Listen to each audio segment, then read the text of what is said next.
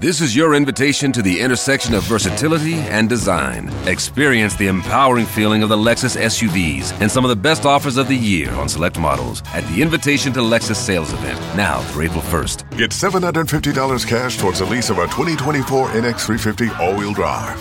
Experience amazing at your Lexus dealer. Call 1 800 USA Lexus for important lease cash offer and pricing details. Restrictions apply. Not all customers will qualify. Offer available in the Lexus Eastern area and it's April 1st, 2024. Armut ist ein Gesundheitsrisiko, das kennen wir auch von vielen anderen Krankheiten, aber es ist eben auch ein höheres Risiko, an Corona zu erkranken und an Corona zu versterben. Die Corona-Inzidenzen in NRW sinken und Anfang der Woche wurde bei uns, was die vollständig geimpften Menschen angeht, die 5-Millionen-Marke geknackt. Da sieht also erstmal alles gut aus und macht Hoffnung. Trotzdem darf man natürlich nicht die Menschen vergessen, die schwere Verläufe hatten und haben oder sogar an Corona sterben. Und über die sprechen wir jetzt im Aufwacher. Bonn Aufwacher. News aus Bonn und der Region, NRW und dem Rest der Welt. Mit Benjamin Meyer. Hallo zusammen. Wir haben in dieser Woche einen ganz besonderen Gast. Für die nächste Aufwacherfolge am Wochenende sprechen wir mit einem Clown. Klingt sehr lustig und das wird es bestimmt auch, aber Herr Martini hat eine ganz besondere Mission. Als Kölner Klinik-Clown besucht er nämlich bedürftige Menschen, zum Beispiel in Kinderkliniken oder Hospizen. Wenn ihr Fragen an ihn habt über seine Tätigkeit oder über seine Einsätze, dann schickt sie uns gerne an aufwacher.rp-online.de und wir stellen ihm dann eure Fragen. Vielen Dank dafür. Und wir starten den Bonn-Aufwacher wie immer mit den Nachrichten aus der Stadt und der Region. Die Stadt Bonn will die König Fahrrad Akademie in Bad Godesberg kaufen. Das teilte die Stadtverwaltung nun den Ratsparteien mit. Das seit vier Jahren leerstehende Gebäude gehört dem Königreich Saudi-Arabien. Die Stadt ließ sich beim Verkauf des Grundstücks Anfang der 90er Jahre aber ein Rückkaufsrecht einräumen. Dies soll nun genutzt werden. Die Stadt rechnet mit einem Kaufpreis von rund 5 Millionen Euro. Saudi-Arabien will nach Informationen des Generalanzeigers aber wohl 6 Millionen haben. Die Verhandlungen laufen. Die König Fahd Akademie im Stadtteil Landesdorf wurde 1994 vom Königreich Saudi-Arabien gebaut und als Schule betrieben. Das Konzept sah ursprünglich eine Ergänzungsschule für Kinder vor, die sich vorübergehend in Deutschland aufhalten. In den frühen 2000er Jahren machte die Schule Negativschlagzeilen. Ihr pädagogisches Konzept folgte der in Saudi-Arabien gepflegten wahhabitischen Ausrichtung des Islam. Deshalb wurde die Schule auch von deutschen Sicherheitsbehörden beobachtet. Die Stadt will das Gebäude nach einem möglichen Kauf direkt weiterverkaufen. Der Käufer soll das Gebäude dann aber gewerblich, schulisch oder kulturell nutzen. So soll die ehemalige Akademie auch der Öffentlichkeit zugänglich gemacht werden. Auch Vereine sollen hier eine Heimat finden. In Bonn und dem Rhein-Sieg-Kreis wird vor allem der Impfstoff von BioNTech und Pfizer verabreicht. Das zeigen aktuelle Zahlen der Kassenärztlichen Vereinigung Nordrhein. Seit dem Start der Impfkampagne wurden hier gut 520.000 Impfdosen verabreicht. Das sind 72,5 Prozent aller Impfungen. AstraZeneca kommt mit 127.000 Impfdosen auf 17,7 Prozent. Etwas weiter abgeschlagen sind bislang Moderna mit 7,6 Prozent und Johnson Johnson mit 2,2 Prozent. Wie die leitende Impfärztin im Rhein-Sieg-Kreis, Jacqueline Hiebler, sagt, müssen Impfärzte immer wieder mit Patienten diskutieren, da diese AstraZeneca oder Moderna aufgrund des schlechten Rufs ablehnen würden. Dies sei unbegründet, so die Ärztin, da die Impfstoffe gleichwertig seien. Im Impfzentrum des Rhein-Sieg-Kreises werden bis Ende Juni nur Zweitimpfungen vorgenommen. 50 Prozent können aus BioNTech bestritten werden, die andere Hälfte ist ab sofort der Wirkstoff von Moderna. Einige wenige Restdosen AstraZeneca werden noch an ältere Bürger verimpft. Die Polizei hat am Dienstag in Bonn und der Region einen Drogenring zerschlagen und vier mutmaßliche Dealer festgenommen. Den Festnahmen waren mehrmonatige Ermittlungen vorausgegangen. 60 Einsatzkräfte durchsuchten Wohnungen in Bonn, Wachtberg, Bornheim, Siegburg, Bad Honnef, Much, Hennef sowie Neunkirchen-Seelscheid. Den vier festgenommenen Männern wird vorgeworfen, Betäubungsmittel im großen Stil aus den Niederlanden und Belgien eingeführt und diese anschließend gewinnbringend verkauft zu haben. Bei den Durchsuchungen beschlagnahmte die Polizei gut 1,5 Kilogramm Kokain, 130.000 Euro Bargeld, 15 hochwertige Armbanduhren sowie 11 Autos. Die mutmaßlichen Drogendealer sitzen wegen des Verdachts des gewerbmäßigen Drogenhandels und Einfuhrschmuggels nun in Untersuchungshaft. Die Stadt Bonn hat einen Antrag einer Initiative abgelehnt, einen öffentlichen Gottesdienst in der Innenstadt abzuhalten. Die Gruppe, die sich Initiative Gottesdienst in Corona-Zeiten Bonn nennt, wollte einen ökumenischen Gottesdienst auf der Hofgartenwiese, im Stadtgarten, an der Poppelsdorfer Allee oder dem Münsterplatz abhalten. Alles Orte, die einen hohen Publikumsverkehr haben. Zunächst habe die Initiative nach Angaben der Stadt eine Versammlung unter dem Titel Aufbruch in ein Land, wo Milch und Honig fließt angemeldet. Dies wurde dann im Gespräch mit der Stadt zu einem Gottesdienst umgewandelt. Den wiederum hat die Stadt abgelehnt, wie die Initiative selbst im Internet schreibt. Allerdings ist unklar, wer hinter der Initiative steckt. Den beiden Kirchen in Bonn ist diese Gruppe kein Begriff. Die Stadt selbst machte zu den Protagonisten keine Angaben. Da es sich bei dem angemeldeten Gottesdienst um eine Veranstaltung und keine Versammlung handelt, ist das Recht darauf auch nicht im Grundgesetz verankert. Und auch die Ausübung der Religionsfreiheit wurde nicht eingeschränkt, da ein solcher Gottesdienst auf Privatgelände jederzeit möglich wäre. Und damit kommen wir zu unserem Hauptthema heute. Die Corona-Inzidenz, Neuinfektionen, Menschen, die infolge einer Corona-Infektion gestorben sind. Unser Alltag wird von vielen zum Teil traurigen Zahlen begleitet und meine Kollegin Antje Höning hat einen exklusiven Einblick in einen Bericht bekommen, der uns etwas mehr Aufschluss über diese Zahlen hier bei uns in der Region im Rheinland gibt. Und darüber wollen wir jetzt sprechen. Hallo Antje. Hallo. Antje, in dem Bericht geht es ja ganz konkret um die Menschen, die im Rheinland an Corona gestorben sind. 9300 Menschen waren das bis Mitte Juni. Das ist erstmal eine Zahl, aber im Endeffekt reden wir hier über Menschenleben und viele traurige Schicksale. Trotzdem natürlich die Frage, wie sind diese 9300 Fälle denn einzuordnen? Ja, erstmal ist äh, meines Wissens die erste Auswertung dieser Art, die gemacht wurde. Und um das ein bisschen besser einzuordnen, das sind zwei Prozent der Erkrankten.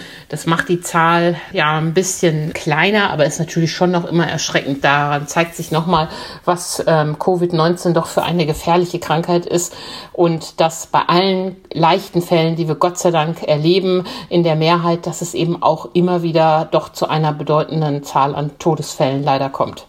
Man hat ja zuletzt allein bei den Inzidenzen gesehen, dass es regional starke Unterschiede gibt und dass die Werte selbst innerhalb einer Stadt von Viertel zu Viertel extrem schwanken können. In Köln gab es ja zum Beispiel Viertel, die bei Null waren, während andere eine Inzidenz von 700 hatten. Sieht man diese dramatischen und ja auch wirklich traurigen Unterschiede auch bei den Todesfällen so deutlich? Ja, absolut. Ähm, der Report listet für die einzelnen kreisfreien Städte und Kreise auf, wie hoch die Sterbewelle je 100.000 Einwohner sind. Und da ergibt sich doch ein deutliches Ranking. Am höchsten ist diese Zahl in Oberhausen. Da kommen auf 100.000 Einwohner 156 Sterbefälle aufgrund von Covid-19. Auch sehr hoch ist diese Zahl im Kreis Heinsberg 145. Dann folgen die Städte Remscheid und Duisburg auch noch mit sehr hohen Zahlen. Ganz anders sieht es dagegen im Kreis Kleve, im Kreis Wesel, in Leverkusen und im Rheinisch-Bergischen Kreis aus. Da sind die Zahlen deutlich geringer, liegen äh, bei 60 und drunter. Woran liegt das denn? Also weiß man mittlerweile konkret, warum in manchen Städten und Regionen mehr Menschen an Corona gestorben sind als in anderen? Das ist natürlich kein Zufall, sondern wenn man sich die Struktur der Städte anguckt, kann man da Hinweise sehen. Zuerst natürlich ein Satz zu Heinsberg. Das war ja ein Sonderfall. Da begann ja die Pandemie in Nordrhein-Westfalen mit, mit diesem ähm, Ausbruch im Frühjahr 2020. Es war noch nichts eingespielt, wie man damit umgehen muss. Das muss man sicher als Sonderfall werten. Aber man sieht auch hier nochmal deutlich, äh, welches Schicksal dieser schwer gebeutelte Kreis da genommen hat. Aber wenn man den Fall außen vor lässt, äh, sieht man eben doch, dass oft die Sozialstruktur der Städte eine Rolle spielt. Wir wissen ja, dass ältere Menschen besonders gefährdet sind. Also Städte mit einem hohen Anteil älteren Menschen haben hohe Sterberaten oder auch äh, Städte mit vielen Vorerkrankten. Und wenn man da tiefer reingeht, kann man, ähm, wie die AOK zu Recht feststellen, dass es für die benachteiligten Bevölkerungsgruppen aufgrund ihrer beruflichen Tätigkeit oder aufgrund ihrer engen Wohnverhältnisse oft zu höheren Risiken kommt. Entsprechend sind sie auch öfter an Corona erkrankt. Und der AOK-Chef sagt in diesem Report auch klar, Armut ist ein Gesundheitsrisiko. Das kennen wir auch von vielen anderen Krankheiten. Aber es ist eben auch ein höheres Risiko, an Corona zu erkranken und an Corona zu versterben. Es gab und gibt ja auch immer wieder Diskussionen um die Auslastung der Intensivstationen und die Frage, ob das System der Pandemie gewachsen ist. Ähm, wie wird das denn in dem Bericht eingeschätzt? Ja, äh, wir hatten ja zeitweise auch für Nordrhein-Westfalen dramatische Zahlen. Wir erinnern uns an Köln, wo die gesagt haben, wir sind hier bald am Ende äh, mit der Belegung. Immer wieder haben im Laufe der Pandemie Unikliniken etwa planbare Operationen einschränken müssen, stoppen müssen, um genug Ressourcen für die Behandlung von Corona-Patienten vorzuhalten. Aber trotz dieser zeitweise und auch regionenweise maximalen Auslastung der Kliniken kann man doch insgesamt sagen, dass die NRW-Kliniken diese Pandemie ähm, gut gemeistert haben. Inzwischen gehen die Zahlen auf den Intensivstationen ja auch deutlich zurück, wenngleich die Menschen, die dort jetzt liegen, oft viel länger liegen als noch vor einem Jahr. Das liegt ja daran, vor einem Jahr kamen oft äh, alte Menschen auf die Intensivstation, die dann da leider auch relativ schnell verstorben sind. Jetzt sind es die Jungen, äh, die es mehr trifft, weil die meisten Älteren ja geimpft sind und äh, die kämpfen dann entsprechend länger. Ähm, inzwischen sind die Liegedauern auf den Intensivstationen ja deutlich besser. Corona hat ja neben der eigentlichen Pandemie noch einige weitere gesundheitliche Probleme geschaffen. Du hast ja die OPs, die verschoben werden mussten, schon angesprochen. Und andere Untersuchungen sind offenbar teilweise zu kurz gekommen. Viele Menschen haben nicht an ihre Vorsorgeuntersuchung gedacht oder wollten sich den Gang in Arztpraxen einfach sparen. Da haben die Krankenkassen natürlich auch einen Einblick rein. Ähm, wie sehen die Zahlen denn da bei uns aus? Ja, da hast du recht. Äh, auch da gibt es starke Einbrüche. Zum Beispiel sind zeitweise die Zahl der Zahnarztbesuche zur Kariesprophylaxe um 27 Prozent zurückgegangen. Zunächst hatte man ja Angst, zum Zahnarzt zu gehen, aus Sorge, sich dort ähm, anzustecken. Das ist natürlich nicht gut. Auch die Zahl der Check-up-Untersuchungen beim Hausarzt oder Facharzt sind kräftig gesunken, sogar noch stärker, zeitweise um 79 Prozent. Das ist natürlich auch schwierig. Dadurch können sich Folgeprobleme ergeben. Also früh erkannte Herzprobleme können ja behandelt werden oder Bluthochdruckprobleme oder dergleichen. Wenn das nicht erkannt wird, weil man nicht beim Check-up war, wird das Problem möglicherweise doch deutlich größer. Die haben sogar ermittelt, ähm, wie viele Krankenhausfälle aufgrund von Herzinfarkten es gegeben hat. Und auch die Zahl ist stark gesunken. Das wirkt zum einen die Gefahr, dass da womöglich Herzinfarkte nicht erkannt wurden und im Krankenhaus behandelt wurden oder vielleicht auch, weil Betroffene betroffene alte Menschen zuvor an Corona gestorben waren. Das müsste man nochmal genau nachgucken. Aber das sind natürlich äh, keine guten Nachrichten. Insgesamt wäre es gut, wenn die Menschen das jetzt schnell wieder aufholen, weil ja sowohl der Besuch beim Zahnarzt als auch der Check-up eine wichtige Sache sind. Es gibt aber auch eine gute Zahl darin, wie ich finde. So ist die Zahl äh, der Hüftimplantationen, also der Hüftgelenksimplantationen deutlich zurückgegangen. Das mögen jetzt manche finden, wieso, wieso ist das gut? Ich finde, das ist eine gute Zahl, weil Deutschland im internationalen Vergleich viel zu hohe Zahlen an Hüft- und Kniegelenksoperationen und Implantationen hat. Die Krankenkassen wettern da schon lange drüber, dass hier quasi äh, manche Krankenhäuser auch einfach sich ihre Nachfrage selbst schaffen. Also von daher ist es vielleicht ganz ganz gut. Vielleicht führt da die Pandemie auch ein bisschen dazu, dass man dreimal hinguckt, ob diese Operationen wirklich nötig sind oder wie es denn sein kann, dass im Ausland die Menschen auch mit weniger künstlichen Hüften und Knien auskommen. Also insofern vielleicht auch ein Anstoß über das Krankenhaus von morgen nochmal anders nachzudenken. Es heißt ja immer wieder, dass wir gegen die Pandemie und auch gegen die Delta-Variante aus Indien animpfen. Das wird oft auch mit einem Wettlauf beschrieben. Und da spielen die Impfzentren natürlich eine große Rolle im Moment. Nach jetzigem Stand sollen aber die meisten ja Ende September dicht machen. Dann läuft nämlich die Finanzierung durch den Bund aus. Beim Treffen der Gesundheitsministerinnen und Gesundheitsminister der Länder war dann gestern die Rede von Impfzentren 2.0. Das soll ein Plan sein für eine längere Öffnung der Zentren. Ähm, wie sieht der denn konkret aus? Was weißt du da und äh, was heißt das für NRW? Ja, da hat sich der bayerische Finanzminister, glaube ich, ganz doll gefreut, dass er diese Formulierung Impfzentrum 2.0 gefunden hat. Aber du hast recht, äh, die haben sich gestern in München physisch oder virtuell getroffen und haben da über die Zukunft der Impfzentren gesprochen und haben vereinbart, dass in irgendeiner Form die Impfzentren über den September hinaus erhalten bleiben. Kritiker wenden ja immer ein, die Impfzentren seien nicht effizient und seien auch sehr teuer. Ich bin da aber auf Seiten des Städte- und Gemeindebundes, äh, der da sagt, ähm, die Impfzentren haben auch ihre Berechtigung. Es ist eine Struktur, die wir aufgebaut haben und ähm, die wir äh, in der Rückhand behalten sollten.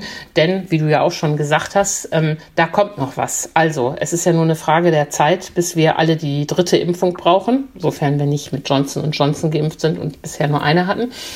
Denn das Virus mutiert immer weiter. Aktuell macht die Delta-Variante, die ja in Indien zuerst aufgetreten ist, äh, besondere Sorgen. Und wir sehen in Großbritannien, was passiert. Da steigen die Fallzahlen ja wieder ziemlich stark an und treffen da vor allen Dingen ungeimpfte Menschen oder Menschen mit nur einer Impfung. Also die Pandemie ist nicht vorbei, wenn alle, die wollen, geimpft sind, sondern es wird da äh, dritte Impfung geben. Und für diesen Fall sollten wir die Impfzentren tatsächlich behalten. Denn es kann dann auch wieder plötzlich sehr schnell gehen müssen. Und ein anderer Punkt, auf den auch Jens Spahn gestern zu Recht hingewiesen hat, die Impfzentren sind auch eine wichtige Basis ähm, für diese mobilen Teams. Das sind ja die, Teams, die in Alten- und Pflegeheime gehen. Und wenn sich die Delta-Variante hier so schön ausbreitet, schön in Anführungszeichen, dass wir die äh, Auffrischungsimpfung brauchen, dann sollen, so hatte Spahn zu Recht gesagt, auch die Alten in den Pflegeheimen wieder zuerst geimpft werden sollen. Und dafür brauchen wir die Teams und die brauchen eine Basis. Die können ja nicht vom Hausarzt um, der, um die Ecke aus starten. Deshalb überlegt man sich, wie man die jetzt so ein bisschen schlanker gestaltet, aber in der Hinterhand behält. Ich finde, das ist eine richtige Entscheidung und die Pandemie kostet so viel Geld, da kommt es auf die paar Millionen für die Impfzentren auch nicht drauf an. Das ist wohl wahr. Vielen Dank für die Infos, Antje, und dir noch einen schönen Tag. Ja, vielen Dank, Benjamin. Bis bald. Tschüss. Wie wohnt ihr eigentlich so am liebsten? Also, wie sieht euer perfektes Zuhause aus? Eine große Küche oder vor allem ein großes Wohnzimmer?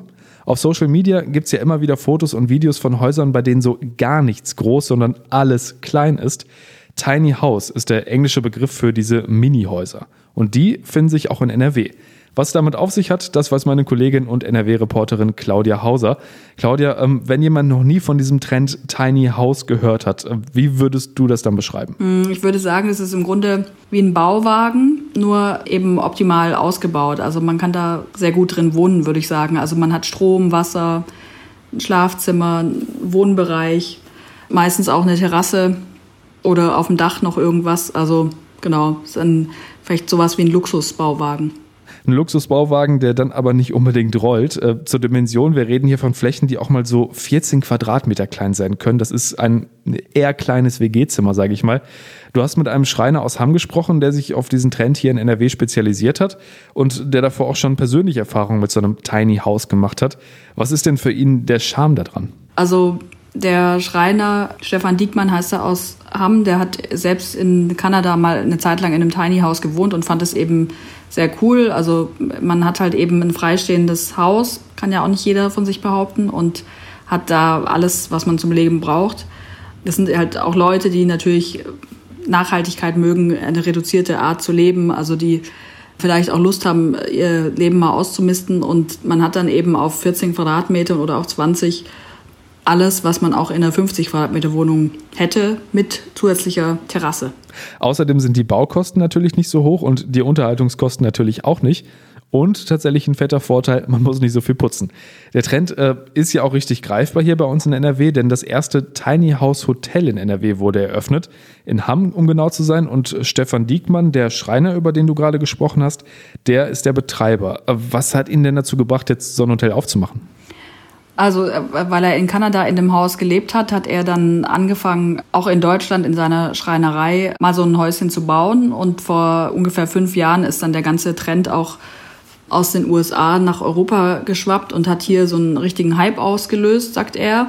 Das hat er halt daran gemerkt, dass sich Leute auch dafür interessieren und er hat auch Aufträge gekriegt, solche Häuschen zu bauen und hat er da eben auch Spaß dran, das immer weiter zu optimieren. Also wo kann man noch eine Schublade reinbauen und, und noch irgendwie Verstauraum schaffen.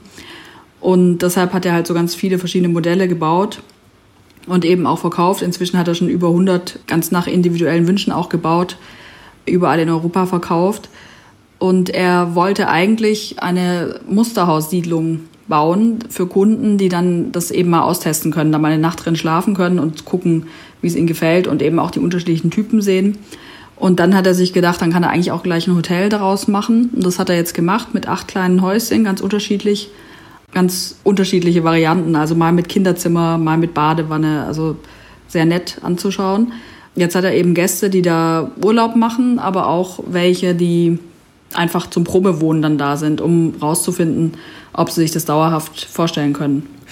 Ich muss ja ehrlich sagen, äh, ich habe sehr gerne Platz. Äh, wie siehst du denn diesen Trend? Ich finde es schön. Ich könnte mir das auch für meinen Ruhestand vorstellen, auf so einer Wiese. Man muss natürlich gucken, das ist auch sein Problem, so ein bisschen ein Grundstück zu finden. Also er guckt auch schon in anderen Städten. Man braucht natürlich ein Grundstück mit Anschlussmöglichkeiten.